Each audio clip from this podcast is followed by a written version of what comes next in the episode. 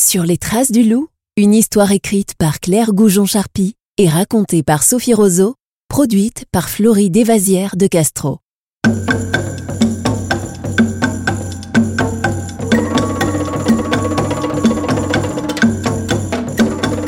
Ce matin-là, Emma et Hugo se lèvent très tôt. Ils ont hâte de suivre leur oncle Jérémy sur les sentiers des Alpes.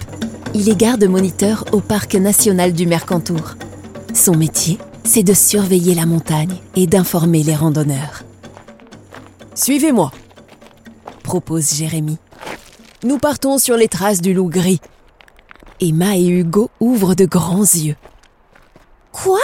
Sur les traces du loup? Mais c'est dangereux Ne vous inquiétez pas, je connais bien la montagne. La petite troupe s'engage sur un sentier qui monte à travers la forêt avant de déboucher sur les alpages. Les enfants distinguent alors de grandes plaques blanches.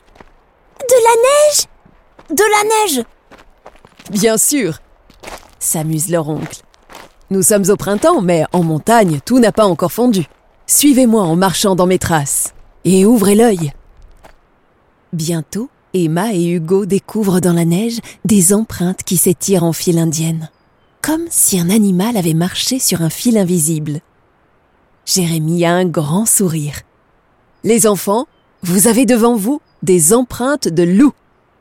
Waouh s'exclame Emma.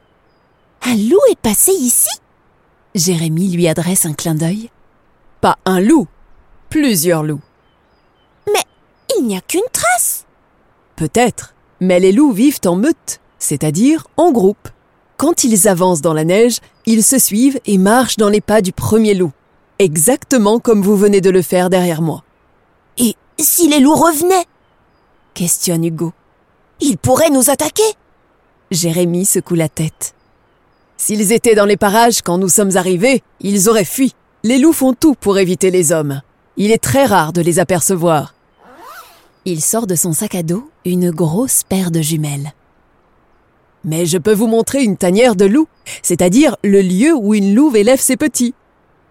Jérémy aide Emma à viser au loin dans la montagne un gros être tombé entre des rochers. Regarde, en se soulevant, les racines de l'arbre ont dégagé une niche. C'est la tanière de la louve. Comment le sais-tu? J'ai vérifié la présence d'une louve à cet endroit la semaine dernière. Je sais repérer les animaux grâce à leurs crottes et à des touffes de poils qu'ils laissent dans la végétation. Hugo braque à son tour les jumelles sur la montagne. Je ne vois pas de louve, ni de petits. Normal, Rétorque Jérémy. ils se cachent. Les petits viennent de naître, ils sont encore sourds et aveugles. Leur mère les allaite pendant plusieurs semaines et ne sort que pour aller boire un peu d'eau. D'autres loups de la meute lui apportent un peu de viande. Emma, Hugo et Jérémy commencent à redescendre dans la vallée. Soudain, un hurlement résonne au loin dans la montagne. C'est sûrement la louve S'exclame Emma. Jérémy secoue la tête. À mon avis, c'est plutôt un loup égaré qui cherche sa meute. Emma et Hugo sont très impressionnés par le cri. Ils y pensent encore quand ils arrivent au village, puis un berger vient saluer Jérémy. Je vais bientôt emmener mes brebis paître là-haut. J'espère qu'il n'y aura pas trop d'attaques de loups. L'année dernière, ils ont tué six de mes bêtes. Dès que le berger s'éloigne, Hugo s'exclame. Vous avez entendu? Je l'avais bien dit, le loup est dangereux. Pour les brebis, peut-être. Précise Jérémy. Pas pour les hommes. N'empêche, un jour j'aimerais avoir des brebis et fabriquer du fromage. J'espère que les loups ne viendront pas.